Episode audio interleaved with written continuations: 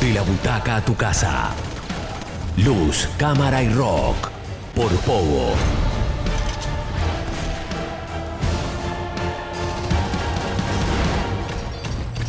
...97.3...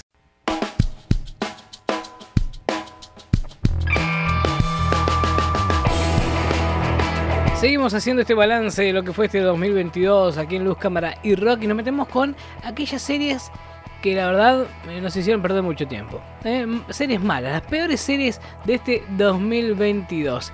Para comenzar vamos a hablar de eh, una serie que se lanzó casi a principio de año con su segunda temporada en realidad, que era cómo crear un superhéroe o Racing Dion, que se puede ver en Netflix y que dicho sea de paso, esta segunda temporada fue tan mala que generó la cancelación de la serie, ¿no? Directamente. Una madre soltera debe ocultar los superpoderes de su hijo pequeño para protegerlo mientras investiga sus orígenes y la muerte de su esposo. Eso es lo que reza eh, la serie, la sinopsis de la serie, sobre todo de su primera temporada. Luego en la segunda intentan darle una vuelta de tuerca que eh, no terminó de, de gustar del todo y esto generó también que muchos que se habían enganchado eh, dejaron de verla directamente la serie, más allá de algunas cositas buenas que tenía, eh, como por ejemplo la participación de la niña que hacía Esperanza, ¿no? Una amiguita de Dion, que la verdad era, cada vez que salía en escena la nena era muy divertida, muy divertida, pero eh, entre la actuación de los niños, que no estaba muy bien, sobre todo Dion, otros, bueno, son niños igual, ¿no? Pero Dion es como medio flojito. Eh, el guion que no terminaba de convencer. Eh, la, problemática de esta segunda temporada intentaba asemejarse un poco a lo que era Stranger Things y no terminó de gustar del todo porque no fue como una mala aplicación de lo que es Stranger Things. Eh, bueno, una serie que en definitiva terminó siendo cancelada, nada más nada menos. Eh, porque no, terminó de, gustar. Así que bueno, eh, una de las decepciones del año fue cómo crear a un superhéroe en su segunda temporada. En cuanto a series que comenzaron este año y la verdad terminaron ahí nomás, tenemos por ejemplo em, también en Netflix Blockbuster. Blockbuster era una comedia que... Em, eh, digamos, intentaba volver un poco a, los, a la esencia de los 90, pero mm, más anclado en el presente de alguna manera, porque eh, era una historia que pretendía mantener vivo un local, esos que se alquilan videos en VHS o DVD, y de repente eh, se encontraban con toda esta situación ¿no? de, de los streaming y demás, y bueno, de alguna manera tenían que intentar arreglársela para sobrevivir. La verdad, eh, era una interesante propuesta con un reparto también interesante de, gente que siempre hizo comedia, que no terminó de gustar del todo, porque cada cierto tiempo eh, el público busca una nueva serie de, comedia que ver para sacarles un par de carcajadas después de un largo día de trabajo, pero cuando se anunció Blockbuster con Melissa Fumero, por ejemplo, pensaron eh, que sería una mezcla entre eh, Brooklyn 99 y The Office, y a pesar de tener un reparto talentoso, no pudieron compensar la pésima historia y ritmo, ¿no? Además, que no, no incorpora de forma divertida todo lo que eh, implicaban estas icónicas tiendas de alquiler de VHS. así que bueno, si, uno busca divertirse y reírse un rato, bueno, Blockbuster no es la opción correcta. ¿no? la verdad que terminó siendo cancelada incluso luego de su debut en muy poquito tiempo porque la verdad no gustó para nada. Y otra de las eh, series que tampoco gustó para nada y que se canceló al poquito tiempo de haberse lanzado, también en Netflix. Parece que todas las series malas vienen en Netflix, ¿no? Pero no, no, hay, hay más. Pero también en Netflix, en este caso, es Resident Evil.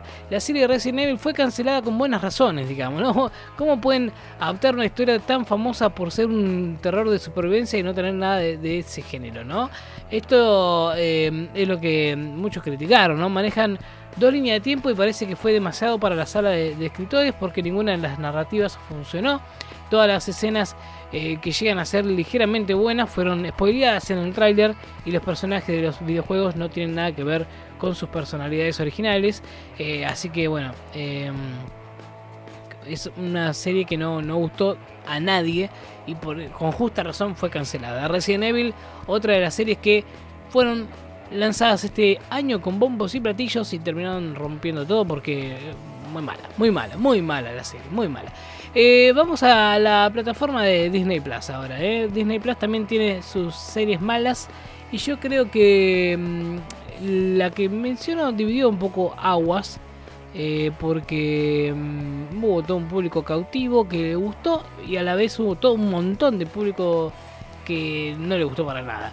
Eh, incluso hay muchos que eh, sostienen que le deberían darle el premio a la mayor pérdida de tiempo del año. ¿no? Estoy hablando de She-Hulk, Defensora de Héroes, la última serie de, mm, Marvel Studios y Disney Plus.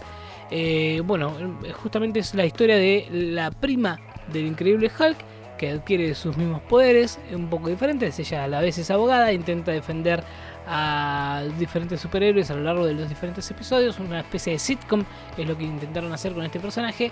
Eh, partiendo eh, que hay un terrible CGI, es malísimo el CGI en esta serie, se ve todo muy mal eh, y de repente es como que te distrae mucho eso del CGI, ¿no?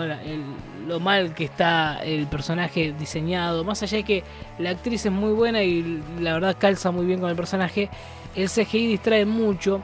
Incluso hay un momento, una escena en la que se ve por fuera una prisión y hay como varios reporteros eh, cubriendo una noticia. Uno de ellos en un momento gira la cabeza y de repente la cara se le desaparece y en lugar de la cara se ve la pared de la prisión, ¿no? Eh, así de malo era el CGI en esta serie. Eh, además, no solo es eso, sino que literalmente no pasa nada, no hay nada que implique algo importante en el futuro del universo cinematográfico de Marvel. De, hecho, tampoco, o sea, hay cositas que nos traen, nos reivindican a la primera película, a la película de Increíble Hulk, eh, que fue la segunda película que se hizo del universo de Marvel. Eh, que después como que se olvidaron todos, donde Edward Norton hacía de Bruce Banner, eh, ahora lo hace Mark Ruffalo. Eh, volvieron a traer algunas cositas de esa vieja película, incluso algunos chistes interesantes, como Mark Ruffalo diciendo en ese entonces yo era otro, otro Hulk. la verdad lo era porque era otro actor. Pero el final termina como diciendo que toda la serie fue como al cohete. Porque la verdad, la forma de resolver la cosa y de repente que no pase realmente nada de nada es, eh, es llamativo, ¿no? Además, hay algunos villanos que no aportan nada, como por ejemplo Titania, eh, no aportan nada, ningún conflicto real a la trama y tampoco llega a ser gracioso. Y en general todos los personajes son bastante planos, eh, aunque también hay que decir que funciona muy bien She-Hulk cuando está muy bien acompañada. Por ejemplo, en el episodio donde aparece Daredevil, Charlie Cox volviendo con este personaje, el episodio cambia totalmente, la serie es otra parecida y She-Hulk es muy potenciada, se ve muy bien She-Hulk, o sea, no por el CGI porque insisto, es muy malo, pero la historia que se cuenta en ese capítulo, eh, las actitudes de She-Hulk, cuando está potenciada por Daredevil, la verdad es otra y se disfruta mejor. Pero eh, lamentablemente eso es solo un capítulo y no podemos juzgar a toda una serie por un solo capítulo, así que bueno, cada episodio son 20 minutos, eran cortitos, pero eh, no, no alcanzaba para desarrollar nada, ¿no? Así que eh, era, es una de las series que por ahí también han decepcionado mucho en este 2022. Series mm, que mejor no mirar, este las contamos en Luz, Cámara y Rock.